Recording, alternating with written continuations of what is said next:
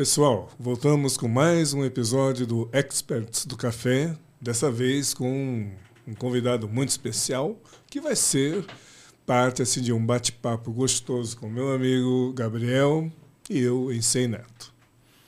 Bem-vindo, Ciro. Ciro. Bem-vindo, Ciro. Tudo bem? Obrigado. Prazer aí, você é muito legal, né, Ensei? Sim, o Ciro é, além de tudo, um amigo de longa data e vai contar umas histórias muito boas pra gente. Prazer, obrigado Gabriel, obrigado Ensei pelo, pelo convite, pela oportunidade, poder contar um pouco da, da história e dividir algumas, alguns causos aí com vocês. que legal. Ô Ciro, tava falando com o Ensei, né? Que bacana, né, a Presca, né? Conta um pouquinho aqui para quem não conhece a história, né?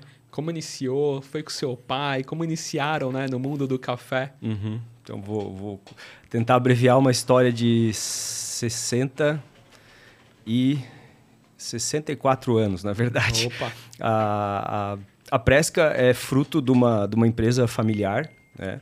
Está na terceira geração.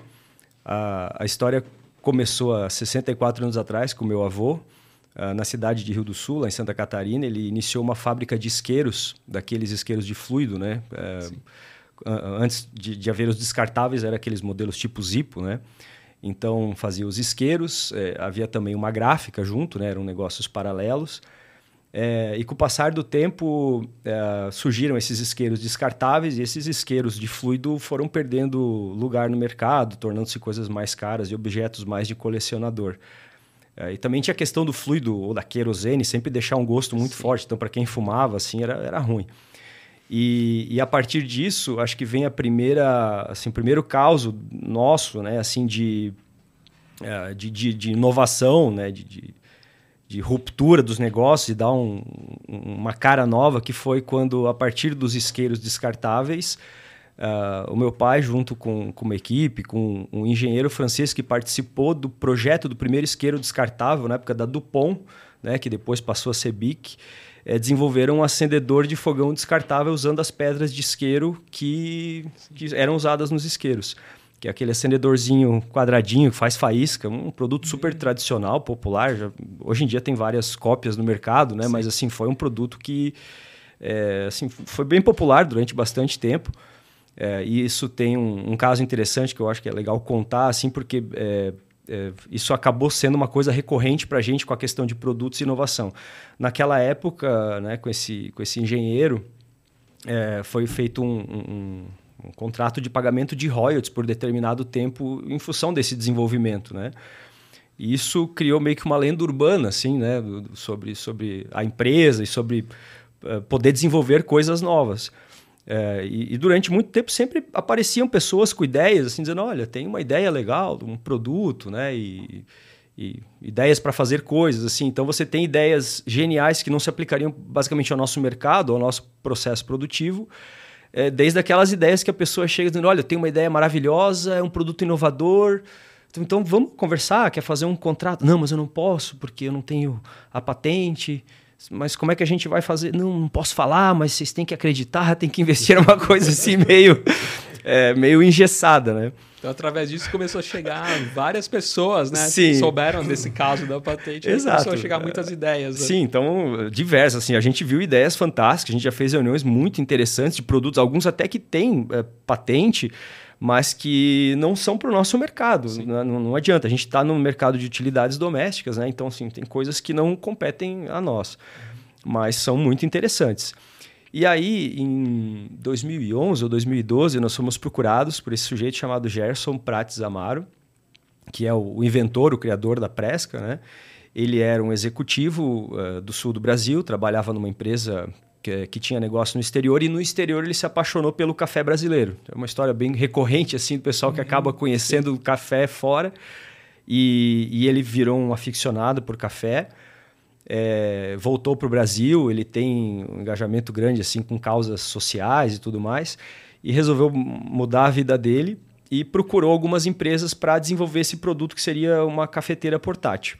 E ele nos procurou, marcou uma reunião, a gente viu um protótipo, né? A gente tem até hoje assim o primeiro protótipo que ele deixou com a gente, que era um cilindro usinado em nylon com uma telinha, né, embaixo, um, um O-ring mesmo de, de, de, silicone industrial, assim. É, e a gente achou muito legal o projeto. Só que a gente não sabia nada assim de café, né? não, não tinha muito conhecimento. E nesse ano a gente participou de uma feira que a gente participava uh, no exterior para expor os produtos e, e, comercializar lá em Chicago, chamava Housewares. E em 2012 foi justamente o ano que caiu a, a, a patente, uma das patentes das cápsulas da, de, de café. E eu entrei num pavilhão lá e havia assim um pavilhão gigantesco de, de empresas de café, de cápsula e de. Era um mundo que a gente não conhecia, né? A gente no Brasil gostava, bebia café, mas é um consumidor assíduo, mas normal, né? E, e quando a gente. Eu olhei aquilo e falei, meu, mas esse negócio é muito grande aqui, era muito forte. E aí, óbvio que. Sabe aquela história que você começa a prestar atenção, começa a ver muita coisa, assim. Então, daí eu voltava da feira no hotel, aí ligava a TV, tava fazendo coisa, começava a ver propaganda de café. E, e, lá eles já tinham muito mais uma pegada da história de praticidade, assim, né? De, de ser mais dinâmico pelo estilo de vida, assim. Então eu começava a observar essas coisas, assim. Falei, Puta, mas esse negócio do café aqui é muito forte. Aqui no Brasil a gente tem propaganda na TV, mas é muito institucional, da marca, do ritual do café. Era sempre um, um café da manhã, né? A história de que no Brasil a primeira refeição se chama café da manhã, de tão cultural que é, né? Sim. né? Enquanto os outros lugares têm outros nomes. Aqui é café. Eu acho que lá fora já estava indo essa parte de portabilidade, né? Exatamente. De, de levar para outros lugares, né? Foi, foi, quando, assim, sabe, vários insights começaram a aparecer. Pô, é um mercado muito grande, tem muita coisa, tem grandes players, é um negócio maduro. E e aí, quando retornei, né, conversei, assim, falei, olha, eu acho que é um negócio interessante a gente seguir com esse projeto. A gente não sabe do mercado, mas é, é gigantesco. E aí, comentando esses ensaios, olha, lá a questão de portabilidade, a questão dos hábitos, né, da, da turma sair com aqueles copões de café que você vê na rua, assim, isso é muito... É, é algo forte, são tendências que acabam vindo. Então a gente se reuniu com o Gerson, né? E aí, a partir disso, em 2012, começamos a desenvolver o produto. E aí é uma história assim bastante complexa. Levou quatro anos para a gente sair da primeira reunião até colocar o produto no mercado em novembro de 2016. É assim, envolveu bastante pesquisa técnica, bastante pesquisa de mercado. A gente teve que aprender muito sobre café, né? E foi onde a gente foi, a gente brinca a gente foi batizado, né? Assim, nesse, nessa, nessa nova igreja, né? que a gente, a gente virou apaixonado por isso, assim. Eu falo que mudou minha vida completamente, assim, né? Pelo, que, é, que é onde, assim, a gente hoje tem um círculo de, de, de amigos muito grandes e, e muito especiais e, e é onde a gente se dedica. Então a gente passou assim por um, é, obviamente tinha um produto, né? Então a gente é, foi aprimorar o design do produto. Então, contratamos um escritório de design para assim, mudar a cara, porque a gente sempre entendeu, e uma lógica que a gente trabalha muito é isso, é você poder trabalhar diferenciais, assim, né? No produto, no atributo. A gente, há muitos anos, já trabalha lá o design como um atributo de valor, né? Sim. E aí buscamos aprimorar. E junto com essa história do design, também entender alguns aspectos técnicos que a gente poderia melhorar. E aí passou do design para o projeto de molde, né, que é um produto de plástico, você tem os moldes para fazer injeção. E é um produto com 12 ou 13 moldes. É bem complexo, digamos assim. Você tem moldes com rosca, é, moldes com negativo, né? Assim, é uma linguagem técnica, assim, mas é digamos assim, você tem níveis de complexidade de moldes plásticos, né? E à medida que você coloca rosca, você coloca ângulos negativos, você começa a criar moldes mais complexos, estruturas complexas, e aí vem os desafios. Então é sempre um vai e vem da parte técnica para o design, né? Para dizer, olha, aqui vai, vai, vai acontecer algum problema no produto por causa de, de muito plástico, né? E etc. Então foi assim uma coisa que a gente passou um bom tempo estudando. E quando a gente chegou finalmente no produto, a gente olhou e falou: bom, agora a gente tem que estudar o mercado e tem que aprender de café. Então, nesse primeiro momento, o Gerson assim, ajudou muito a gente, né, ensinando. Uh, e aí tem uma coisa que eu acho que, assim, que é bem crucial e bem importante assim da gente comentar, que foi a história de, de, de, de como a gente decidiu posicionar o produto. Porque na época, né, se foi 2014 ou 2015, a gente encomendou um estudo é, com Datafolha na época, pessoas do Brasil todo, é, obviamente separados pela densidade populacional, né, mas assim, milhares de pessoas é, que se julgassem entendidos de café, amantes de café, não necessariamente os coffee lovers ou os coffee geeks, para usar um termo assim, mas eram pessoas que entendiam de café, consumiam, né, e que se definiam como amantes do café. E aí fizemos algumas perguntas para entender os hábitos deles. É, porque basicamente a presca ela funciona da mesma forma que uma prensa francesa, com algumas outras características de portabilidade, de preservação de temperatura e facilidade de limpeza. E uma coisa interessante que a gente fez então na época né, foi, foi uma, uma pesquisa para entender como colocar o produto no mercado. A gente fez uma pesquisa com o Datafolha, com milhares de pessoas no, no Brasil, separados por em todas as regiões, mas separados assim por, em função da densidade demográfica. É, pessoas que se diziam amantes do café ou entendedores de café, é, para tentar entender hábitos de consumo e, e, qual o ponto de conhecimento que tinham sobre produtos e métodos. E nessa pesquisa, se não me engano, 5% diziam que conheciam a prensa francesa e 3% que utilizavam. E basicamente o nosso produto é uma prensa francesa portátil com alguns outros atributos, Sim. mas não convinha falar assim, é uma prensa francesa portátil, a gente tinha que explicar o que, que era uma Sim. prensa francesa Isso portátil. É mais complicado, né? Seria mais fácil, é um produto X, né? Exatamente. E seria pior, porque teria que explicar um outro produto para explicar o dele. É, o dele. Exato, né? Então você tem todo aquele negócio de, de, de neuromarketing lá, enfim, que você, você, tem um determinado tempo para captar a atenção e fazer. Uhum. E logo de início a gente percebeu que isso era um produto muito de degustação. É, e, e, o que, que eu acho que é legal falar aqui? A gente vinha de um. A gente vem ainda, né? Tem esse, esse negócio em paralelo, que o nosso mercado é mercado de varejo preponderantemente popular, assim, são utilidades domésticas, né? Você tem ó, lojas que revendem os produtos é, em shopping centers e tal, mas é um produto popular, não tem.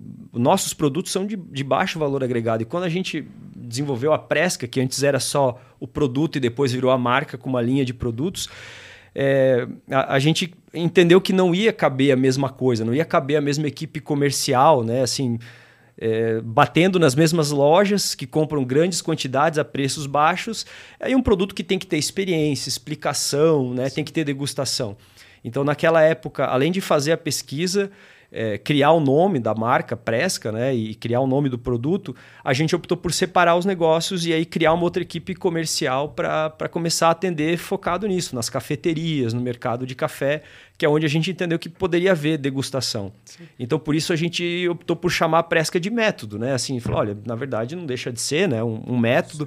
É, até hoje brinca, às vezes o pessoal, tá, mas é método, não é método. olha, assim, eu não sei quais são os critérios de verdade para se considerar um método, mas para a gente, nesse momento, foi importante colocar dessa maneira para se fazer entender. Né? A gente logo percebeu que a, a precisava uh, trabalhar o mercado de, de, novos entrantes. A gente precisava abrir, desbravar um mercado uh, com pessoas que não necessariamente são os, os, amantes do café ou pessoas que têm uma série de, de utensílios e métodos de preparo em casa. Porque ela tem esse viés de ser prática, portátil, é, então isso foge um pouco só da história do café. Isso vai para quem quer portabilidade, para quem quer Sim. sair na rua, para quem quer acampar, ir para a praia, no trabalho, né? Então a gente foi tentando e, e, obviamente aquela história da gente estar tá trocando o pneu da bicicleta com ela andando, assim, porque a gente foi fazendo as coisas, é, entendendo o mercado, conhecendo muita gente, né? Fazendo amigos e como uma esponja absorvendo tudo que a gente podia de conhecimento para para aprimorar o produto, para aprimorar a nossa linguagem, o nosso conhecimento sobre Sim. café e, e, assim seguir. E também não é só café, né? Para quem também pode ser feito chá também. Exatamente. Né? Então acho que essa é uma outra, né, outro trabalho que vocês também tiveram que fazer, assim, ó, não é só para os coffee lovers, mas também para quem quer fazer um chá e tudo mais, acho que é uma outra vertente, né? Exatamente. Na, no, no desenvolvimento, né, a gente já, já havia sacado isso, já havia percebido é, mas daí também a gente conseguiu dados do mercado de chá e café. O mercado de, de chá cresce bastante, Sim. mas ainda é, é, menor que o mercado de café. Mas a gente hoje em dia posiciona ela como uma infusora portátil. Funciona muito bem para chás, é, super prática para infusões e, e, chás também. Então, acho que, que, o legal é isso. Assim, ela é versátil, né? O, a, a infusora é portátil, ela é bem versátil para isso. O pessoal brinca até que dá para fazer chimarrão, se você quiser, mas é uma é uma ousadia, é uma afronta às tradições, é, né? Um mas daria para. Eu, eu acho que os gaúchos não iriam gostar. Não, eu também não. Eu também não. Mas, mas uma coisa que eu já fiz e, e, e às vezes faço, né? Tem o, o tererê, que é o mate Exato, gelado. Uhum. É, funciona muito bem. Eu Isso faço, que eu falar, na geladeira. muito bem assim. Mas, mas você sabe que daí vem uma coisa que é muito interessante, Gabriel, porque toda vez que você tem um produto novo, É, em geral, quem é, criou ou fabrica, ele sempre tem uma, uma visão de como ele vai funcionar. Sim. Mas é quando chega no mercado é que as coisas começam a dar uma diversificada, mudam as direções e aí aparecem opções que até ou usos que não passava pela cabeça de ninguém. Então, e isso mostra assim, a riqueza do que você pode ter no momento que ele, o, o material, o produto, efetivamente ele entra no mercado. Sim. Né? Não, é que você está falando nisso, né? Às vezes, né? Ciclismo, né? Quem gosta de bike também. Quem gosta de quem bike, cara que gosta de bike e gosta de café. Uhum. Cara, às vezes ele levar o squeeze dele ali, né? Na garrafinha, tudo. Pô, às vezes pode Já. ser que caiba, né? Então, a Presca também. Então, assim, é um outro mundo. Você fala, Nossa, nem imaginava que eu ia pegar o ciclista que também gosta de um chá, gosta de um café e vai levar de manhã, vai dar uma pedalada logo cedinho. Né? Os que são mais profissos, às vezes sai cedo, né, para pedalar em alguns lugares.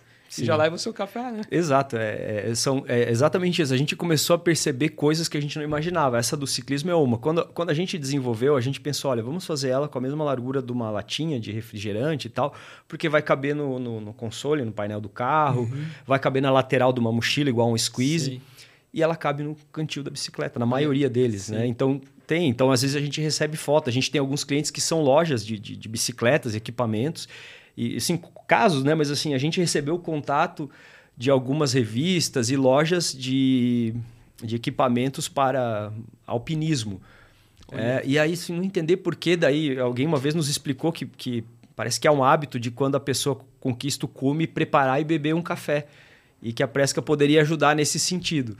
Então, são coisas que a gente não imagina, né? Então, ah, dizer que hoje a gente é, tem né, um revendedor, que é uma loja de, de equipamentos para alpinismo, né? Focada nisso e tal, é, é interessante. São, digamos assim, são nichos que a gente não imagina Sim. quando começa a, olhar, né? Um, uma nova oportunidade. Não, tem em São Paulo algumas lojas também que são lojas de manutenção né, de bicicletas com cafeteria. Uhum. E às vezes os ciclistas fazem o trajeto e param na cafeteria. Então, olha que legal, né? Uhum. Você já tem duas dois hobbies, né? Duas, duas paradas ali que ele faz Multiplica o número Multiplica de consumidores. De consumidores, né? Você nem imagina, assim. E mudou muito, assim, depois dessa você está falando do protótipo até chegar, né? Mais de quatro anos aí para chegar na versão final. Uhum.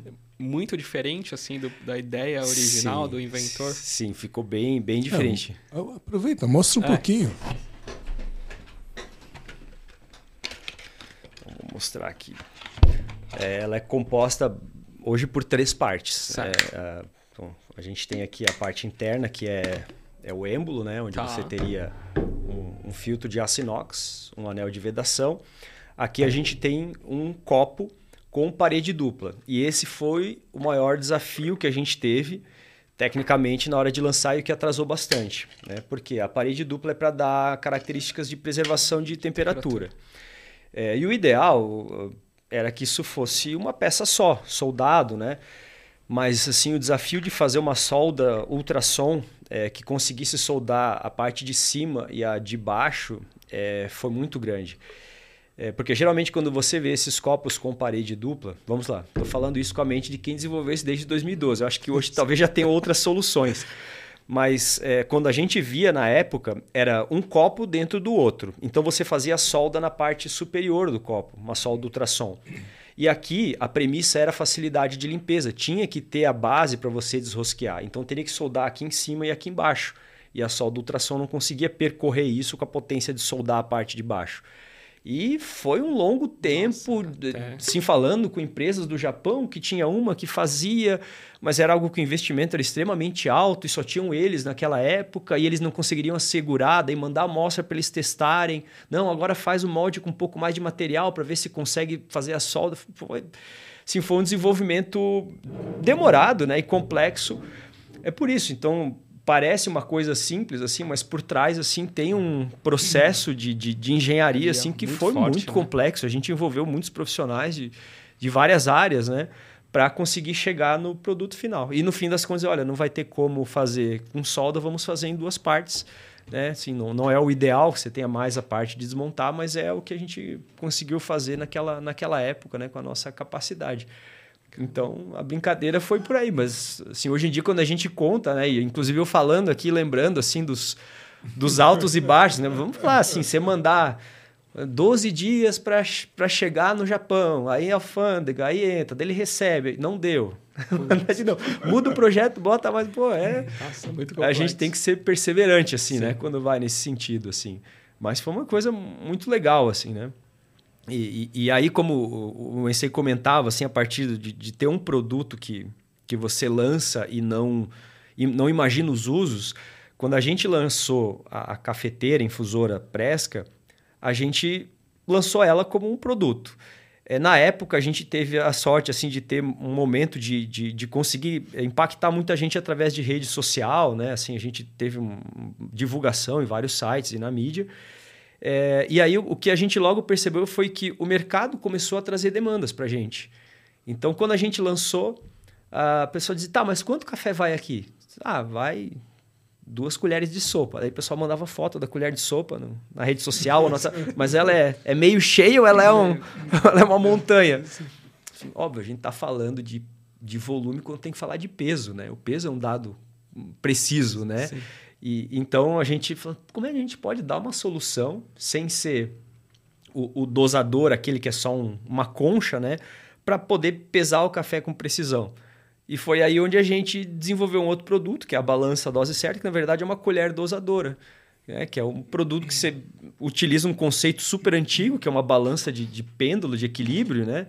É, para conseguir pesar com uma certa precisão a sua receita. Então, assim, uma coisa foi. O produto puxou o outro, né? Puxando a outra, né? É, aproveitar isso. Veja que essa é uma balança que trabalha com a gravidade. Com a gravidade, exatamente.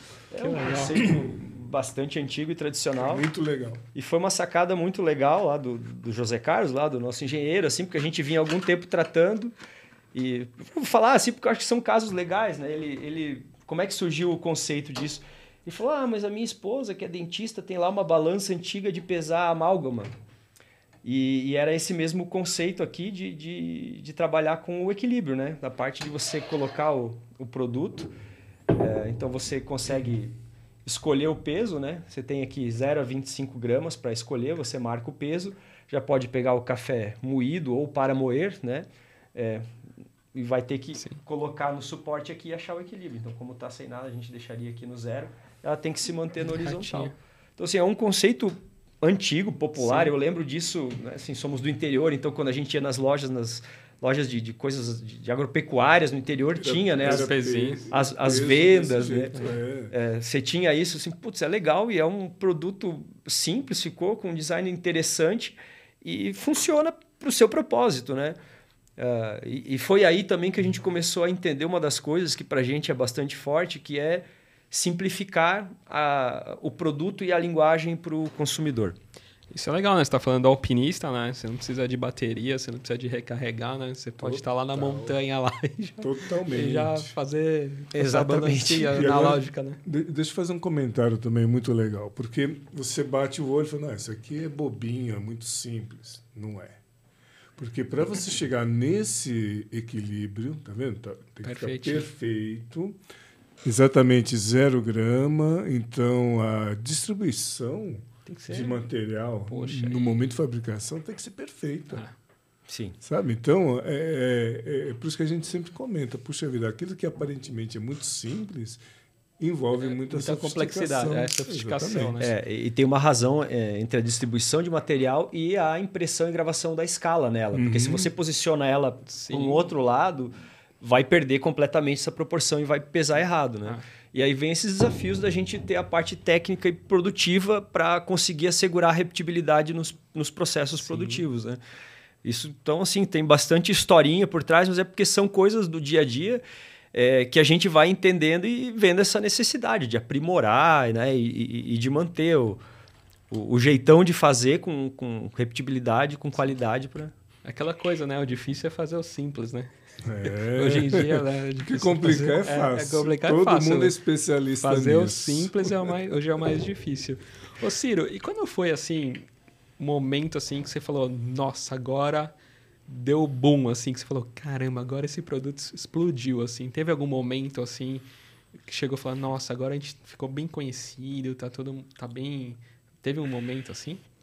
Eu lembro de um momento assim bem simbólico para gente, que foi uma vez que a gente veio a São Paulo para algum compromisso e estava no, no, no, táxi na época perto do Itaim e eu vi um sujeito é, assim roupa de trabalho, né? Tava de paletó e tal, andando com uma presca na lateral da mochila. Daí ali Olha, aquilo assim foi. Falou, Poxa! Ó, fiquei né, assim, lisonjeado. Assim, a gente ficou muito feliz. Assim, olha, a ideia de ser portátil, deu vontade de tirar uma foto daquilo, assim, fazer, né? Dizer, olha, deu certo assim, o que a gente Sim. Havia proposto fazer, né? Que legal. Nós tá falando táxi, eu falei, poxa, eu ia falar que tava no, no porta-console ali do táxi já, né? Não, não. Mas assim, é, é isso, né? Sim. Você vê a coisa, assim, é, é, é legal, não, é gratificante. Legal. Né? Sim, poxa, ver um produto, né, assim, passando, né? Seu, pô, puto orgulho, né? Sim, sim, foi. foi, então, foi. E aí é interessante que se você é, observar ali, começou com uma história com o primeiro desafio, que foi convite, Sim. uma proposta para fazer um produto inovador, né? foi a Presca. Daí veio as demandas, como ele comentou, que é, olha, preciso de uma balança, como é que as pessoas podem Isso. pesar em qualquer lugar, em qualquer momento. Então, isso significa que envolve um processo criativo. Né? Então, acho que seria interessante se você puder ah, comentar legal. um pouco como é o processo criativo na empresa. Uhum. A, a, a, a, gente, com essa história desse acendedor de fogão que eu comentei no, no começo, é, foi um produto que a gente teve uma patente de invenção. Né? Quando a gente vai falar de propriedade intelectual, eu vou resumir aqui porque você tem outros detalhes, mas vamos falar de grosso modo, você tem o, o desenho industrial, que te dá um, um, tempo um pouco menor, que é o design. E ela é um pouco mais frágil, porque você muda um pouco o desenho, você consegue descaracterizar. Depois você tem o modelo de utilidade, que é quando você pega, digamos assim, conceitos que já existem e dá uma nova função para isso. Né? É basicamente isso. Assim, é, o caso da prensa, bom, já existia uma prensa, já existia squeeze e tal, mas a gente conseguiu pegar conceitos que já existiam e dar uma nova função e característica. E aí você tem a invenção. Então, invenção o que, que é? é criar uma coisa nova que está cada vez mais difícil. A lâmpada, né? A lâmpada é uma invenção. A invenção é a patente mais... É, uma das, né? Vamos falar de produto, né? Uma das patentes que, que tem mai, maior prazo para você poder ter a sua reserva de mercado. E com o acendedor a gente teve essa da invenção. Então foram 30 anos de, de, de, de, de digamos assim, de propriedade é, um mercado reservado né, para isso. E a gente logo entendeu que, que isso tem um valor muito grande, principalmente num, num, mercado hoje onde é tudo globalizado, você vê todo mundo copiando tudo e todos, né? Assim, o tempo todo. É, copiando, eu não estou falando assim, fazer coisas, conceitos parecidos, é a cópia idêntica, né? As, assim, fazendo a coisa igual e, e às vezes até com a mesma marca, assim. Então, a gente entendeu que esse negócio da propriedade intelectual tem um valor muito grande porque dá uma reserva de, de mercado né, para produto, para você trabalhar. E principalmente num produto como esse, que não é do dia para a noite que você consegue, é, digamos assim, virar a chave. Porque, como você imagina, são seis, quatro anos de, de investimento é, e, e trabalhando para criar um conceito e uma marca e explorar o um mercado de uma determinada forma. Isso não é do dia para a noite que, que volta, digamos assim, em vendas. Né? Você tem que trabalhar nesse sentido.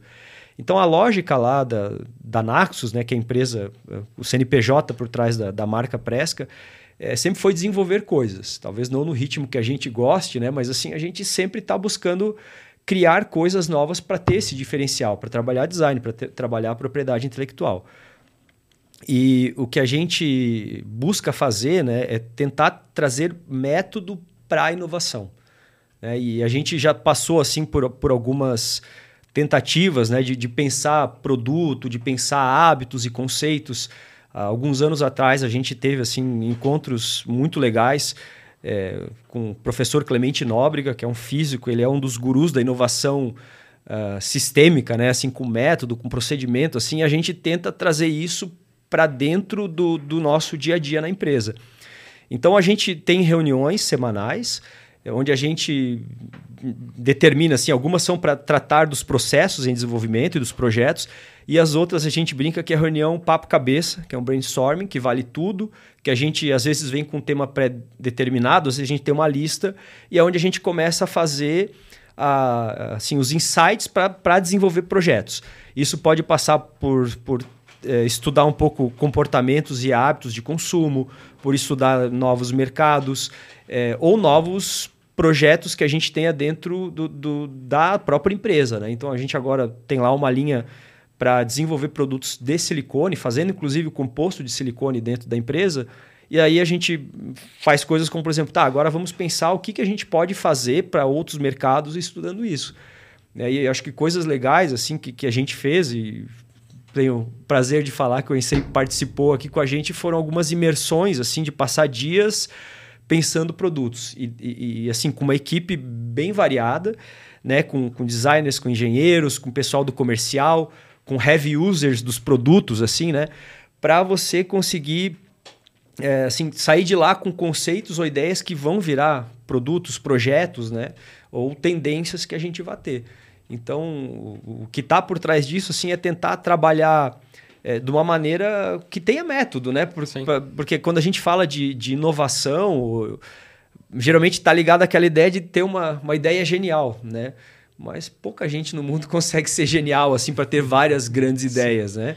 a gente não tem essa capacidade. Então a gente tenta trabalhar assim com algum método para conseguir chegar em conceitos e, e, e, novas oportunidades de desenvolver algo. E teve algum caso assim que de uma dessas reuniões que ia um tema específico e foi para outro e acabou tendo alguma ideia diferente assim, algum caso que uma ideia assim da equipe por acaso que descobriu algo assim? Uh, eu posso citar uma que foi uma das imersões que a gente fez, né? Tra tratando assim mais especificamente de produtos para café. E, e, onde inclusive o Ensei participou, a gente falou de uma série de coisas assim, é, falando assim da basicamente do, da lavoura até a, a xícara, né? Assim, entendendo os processos do, do crescimento da planta, da torra é, assim, para a gente entender e ao fim daquela, daquela reunião a gente saiu com alguns conceitos e desenvolveu um outro produto que a gente gosta muito, que é o espumador de leite. Que, que tem aqui, que trouxe inclusive para mostrar. Já aproveita, né? Isso aí. Que, que, que, foi isso. Assim, a gente falou muito da torra, é, da composição química e física dos grãos do café, do desenvolvimento da planta. Assim, foi uma coisa muito interessante. Foi um dia assim, bastante.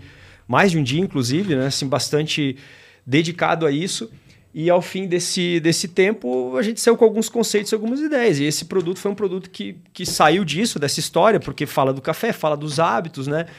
É, e já existiam assim alguns conceitos de fazer isso, mas é, digamos assim, a invenção não está só em você, a inovação, ela não está só no fato de você criar algo novo. Está no fato de você inovar na forma de utilizar, é, ou na forma de comercializar aquilo também, ou na forma de, de atingir determinado ah, público. Uma né? necessidade de algo que é complexo, uma máquina ser algo simples, que você consiga fazer de uma forma simplificada. Aí. Exatamente. Você tem, se você olhar assim, o número de patentes já criadas no mundo, você tem alguns conceitos em comum entre eles.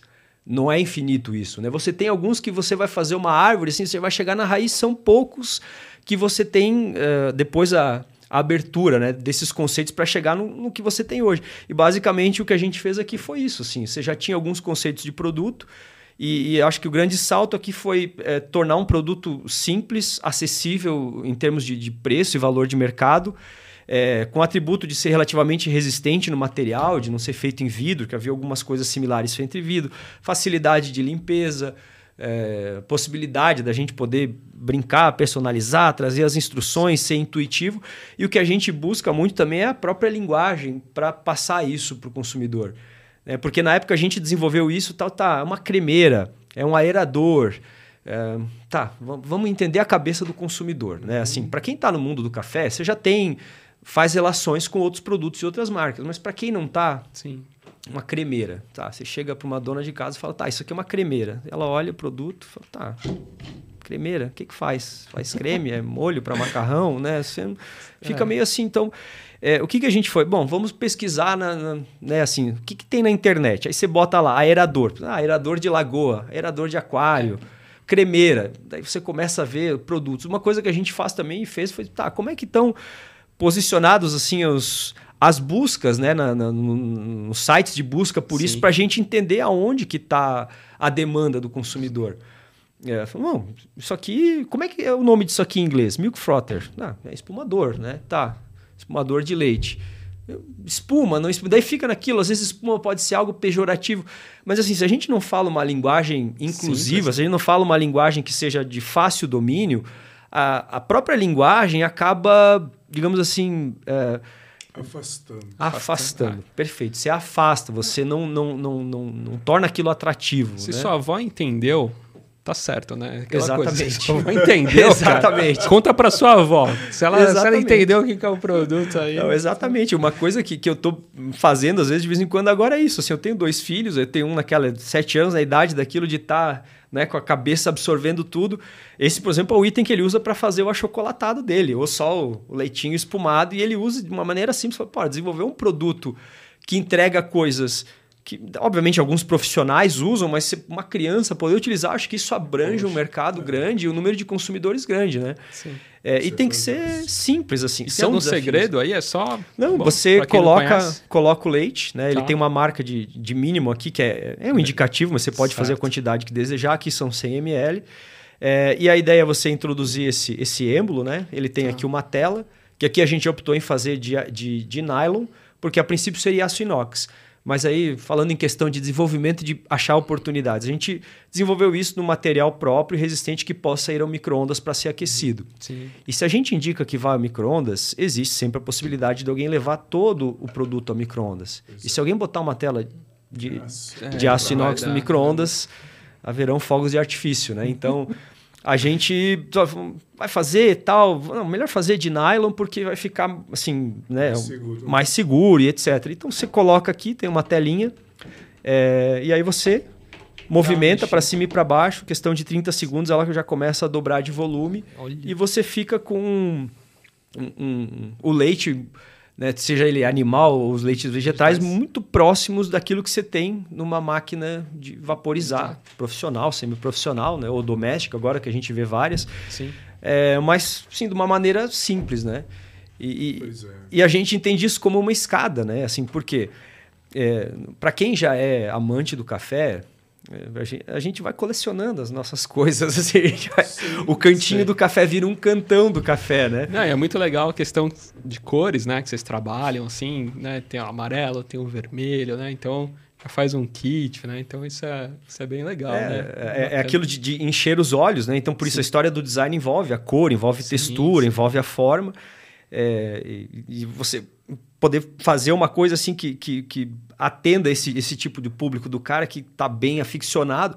Uh, mas assim, eu, isso não é, não é nada exclusivo. Na verdade, quando você tem um produto desse aqui, a pessoa começa a fazer isso aqui para fazer o cappuccino e às vezes com um café solúvel em casa. Isso é uma coisa interessante. Esse produto aqui, a gente recebe o feedback, às vezes, de, de pessoas, algumas senhorinhas, assim, que dizem: Olha, eu utilizo para fazer meu café solúvel e fica cremoso. Assim, a gente não imaginou esse tipo de coisa, né?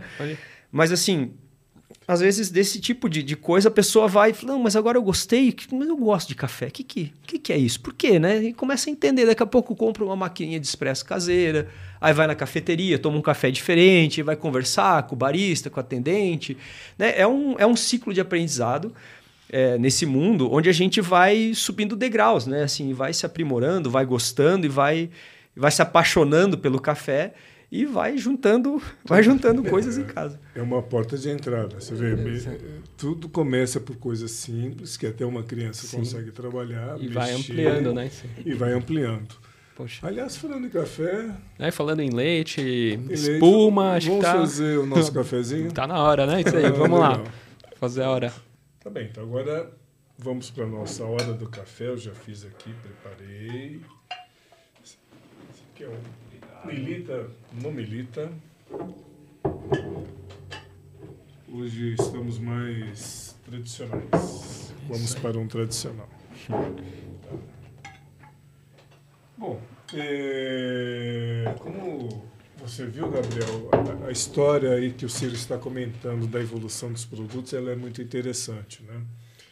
E acho que ele vai comentar duas coisas agora, aliás, mais sobre outros produtos que acabaram tendo uma, eu diria assim, uma, uma carreira diferente do que havia sido pensado inicialmente, né?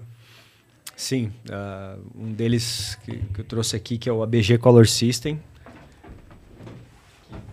Basicamente é uma, uma escala de, de cores para aferir a, a, cor da torra do café. É, eu acho que esse aqui foi o, o primeiro produto técnico que a gente teve, assim, né? A gente estava comentando há pouco da linguagem, de falar com consumidores, de pensar o, mercado, né?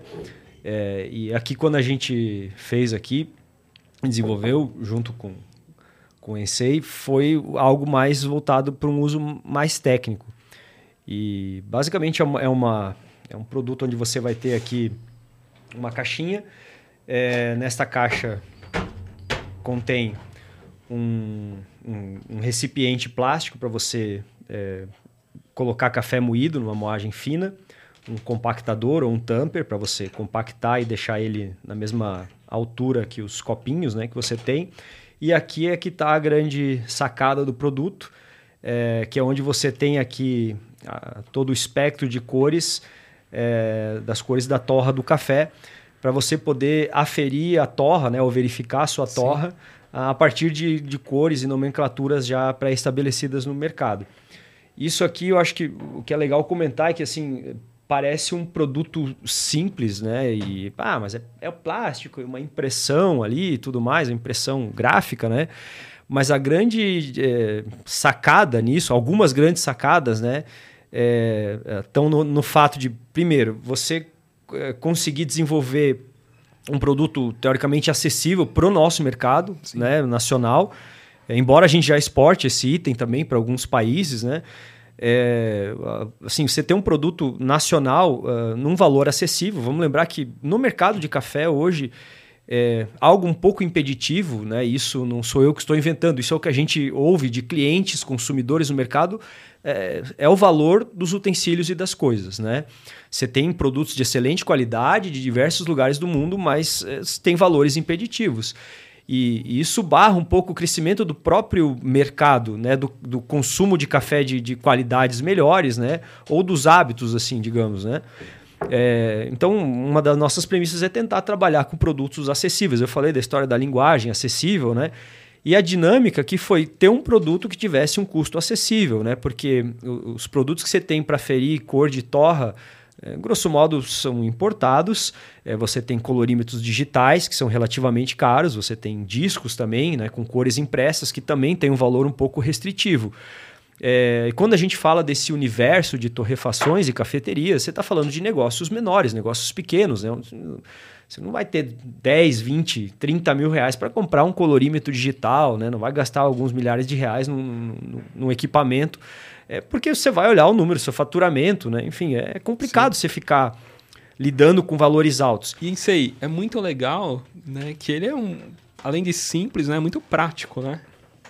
É, exato. É, acho que um dos maiores desafios que você tem quando vai fazer uma, principalmente análise de cor, é a fidelidade das cores de referência, que é o que o Ciro estava comentando. Quer dizer, Sim ele não pode ficar fora do que é um padrão rígido. Isso aqui segue todo um padrão internacional para chegar nessa cor que você está vendo aqui. Não, ainda então, mais o tom marrom, né? Assim, para você dar uma carga maior de tinta lá na hora da impressão Exatamente. e ficar mais escuro, mais claro. É muito simples, né? Então. Não, e depois tem um outro detalhe Sim. que também pouca gente é, não, não tem acesso. Essa variação, por exemplo, dessa cor ou desse tom para esse outro, dentro de uma escala, ele está tá indo, por exemplo, ó, ele está indo de 85 para 75. Ah, mas uma diferença de 10. Só que isso aqui é uma escala logarítmica. E nós temos que entender também que a, a, a nossa visão ela é muito ruim. Nós já nascemos meio topeira por, por, por origem. Não, nós, não, nós não temos um olhar de águia que consegue enxergar tudo com perfeição. Então, como deficiência, nós temos que dar um intervalo relativamente grande para você ter essa diferença de cor. Então, isso envolve uma tecnologia de, de impressão que é fantástica, Sim. sabe? Além de não poder alterar não, não se alterar com a luz, a luz do sol. Sim. Então, isso aqui é muito importante se levar em consideração. E, e, por isso mesmo você tem um resultado tão bom quanto os equipamentos maiores. Tá? A gente já chegou a ferir, inclusive, torras é, medidos por aqui depois em instrumentos de alta precisão.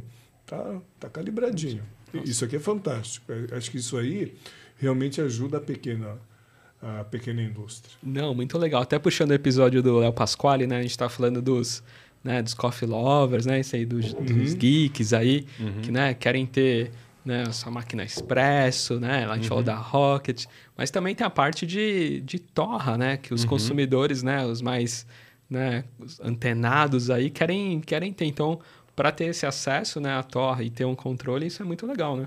Sim, sim.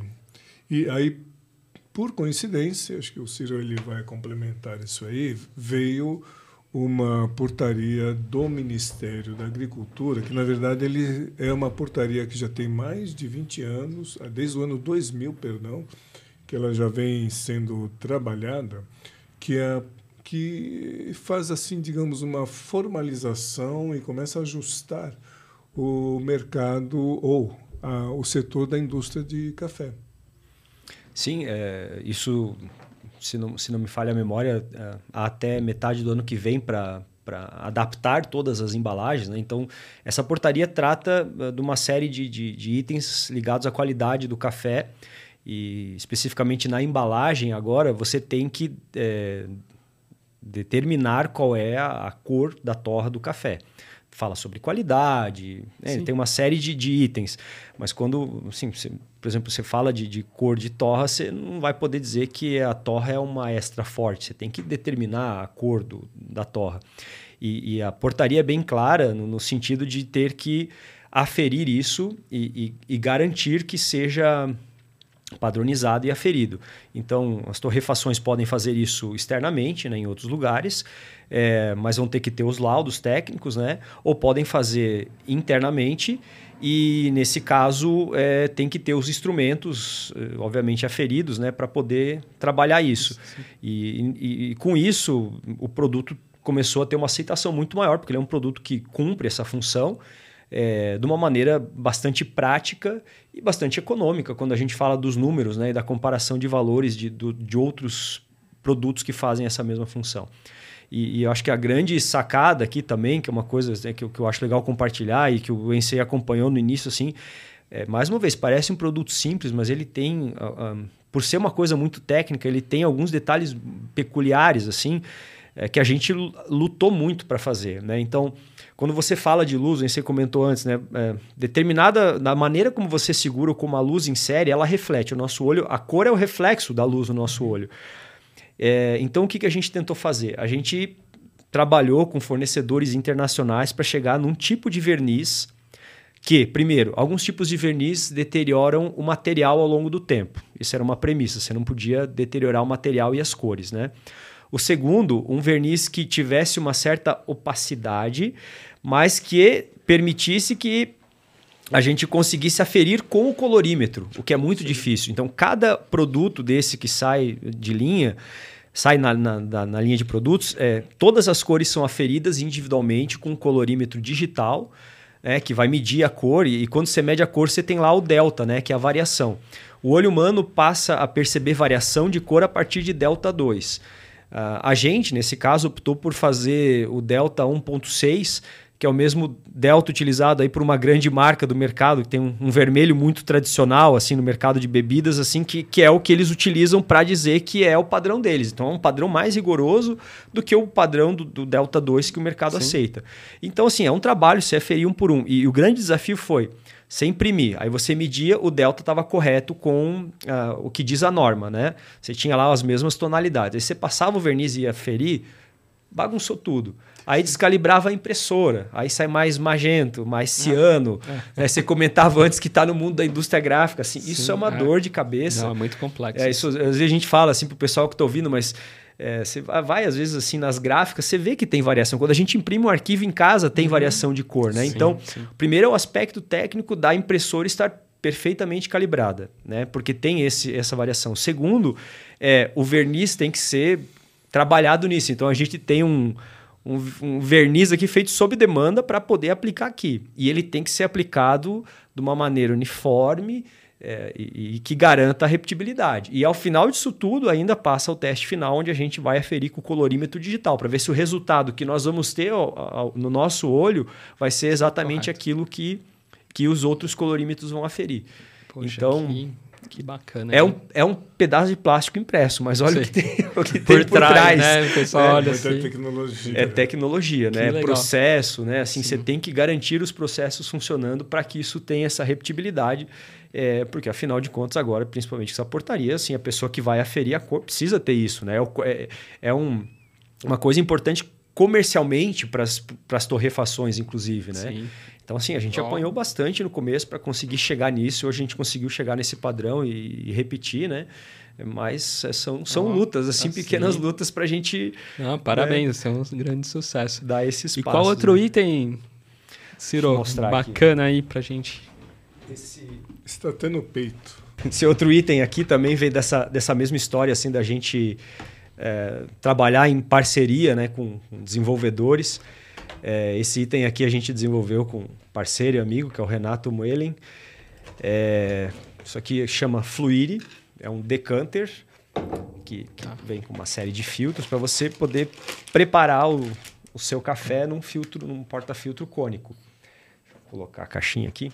Sim. Então, basicamente, o que, que foi o, o conceito aqui? Ah, você tem um, um, um, decanter de borosilicato, que é o, o vidro né, similar ao vidro de, de, laboratório, mas carregado em boro, que resiste a altas temperaturas e variações de temperatura. É, e a grande sacada foi desenvolver esse porta-filtro de aço inox vazado, né, para colocar filtros cônicos. É, e aí a, a, grande, digamos assim, a grande sacada do produto foi é, permitir bastante vazão na hora do preparo. Né?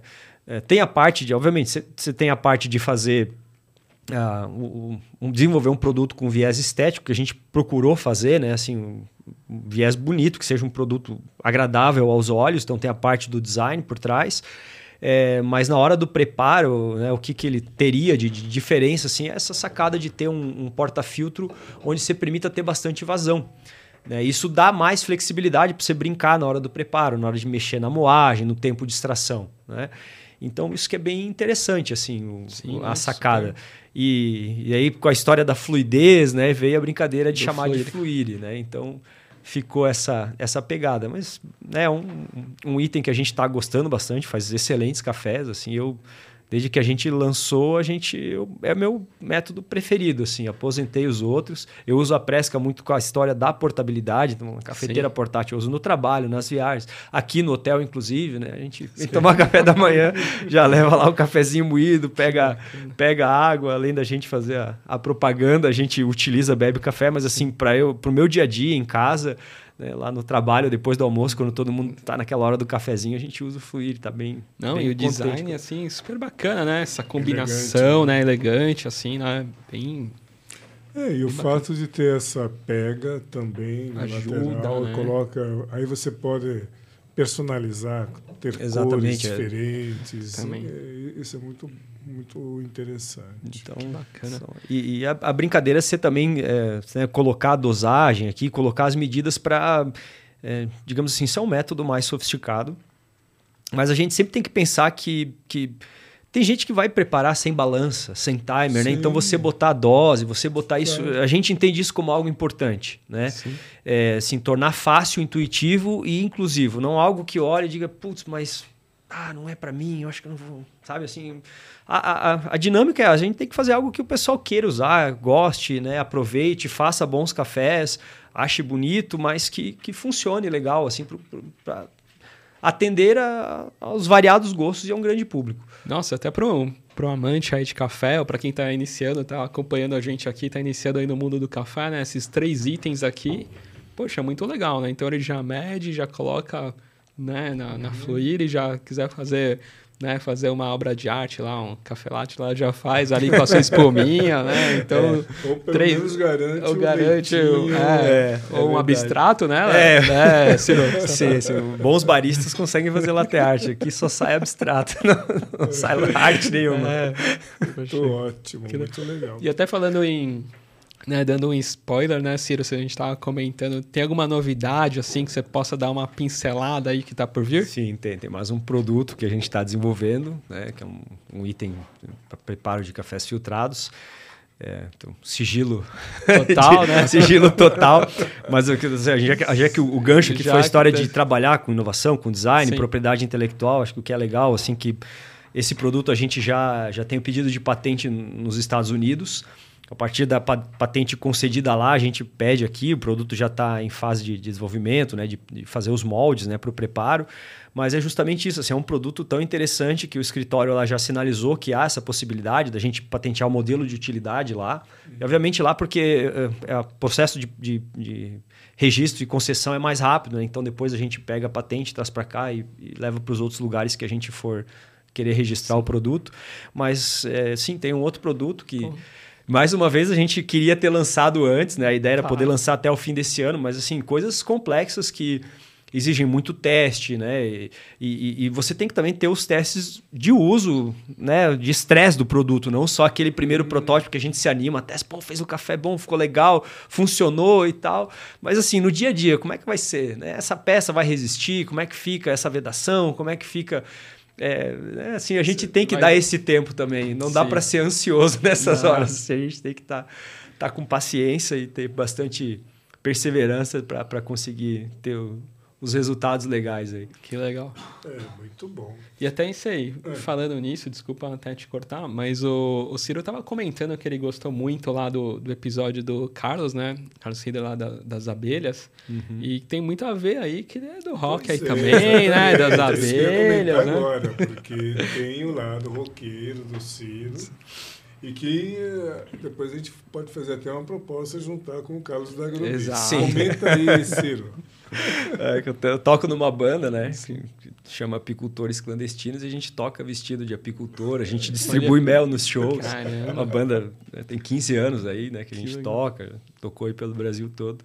E a gente é do, do métier, né? A gente tá envolvido. Bom, tem que falar pro Carlos então, né? Agrobi, né? E Novo Mel, aí Sim, tem um sim, patrocínio, né? é. Não, eu tenho, tenho lá minhas caixinhas de, de abelha jataí, né? Olha. Tem algumas iscas espalhadas aí e tal, mas eu não sou apicultor, apicultor mesmo, é mais a brincadeira com a banda. Eu sou, Que legal. Ele ainda é clandestino. é, sou meliponicultor clandestino. Poxa, que legal. Ô, Ciro, e pra quem tá escutando aqui, falando, poxa, quero comprar, né, uma, uma presca, quero comprar balança, fluir e tal, como que faz, assim, pra comprar os produtos? Ah, eu indico o nosso site, que é www.presca.com.br, presca com dois S, CA no final. E lá a gente indica todos os nossos revendedores. Né? Nós vendemos para os revendedores, então cafeterias, lojas e também sites. Então, entrando lá, você pode escolher entre comprar numa cafeteria, numa loja, né? ser atendido, experimentar o produto ali com algum barista ou atendente, ou então comprar através da internet em diversos sites parceiros que revendem. Poxa, que legal. E Brasil inteiro, né? Tem Sim, Brasil, Brasil inteiro. A gente está bem feliz assim de poder já estar com distribuidores em outros países também. Então, aqui no Brasil a gente consegue vender para qualquer lugar do Brasil você conseguiria receber aí os produtos da Presca de alguma maneira. Que legal, hein, isso aí. Perfeito. Parece que é um sucesso. né? Mas, Ciro, queria agradecer em nome aqui do Gabriel e meu pela, pelo seu tempo de ter contado um monte de histórias ou causos, né? Sobre a Presca, os produtos e principalmente que para nós é muito legal, assim, um orgulho, né? Saber que é uma empresa brasileira que está afincando o nome e bandeira lá fora. Sim. E com tantas inovações, né? Tantos Sim. produtos legais, né? Então, muito, muito bacana aí. Obrigado aí, né, Issei. Muito obrigado. E mais um agradecimento aqui para os nossos, né? O patrocínio da Melita e o apoio cultural da Água Platina, né? Sim, e até a próxima. E até a próxima. Até a próxima. Tchau, tchau.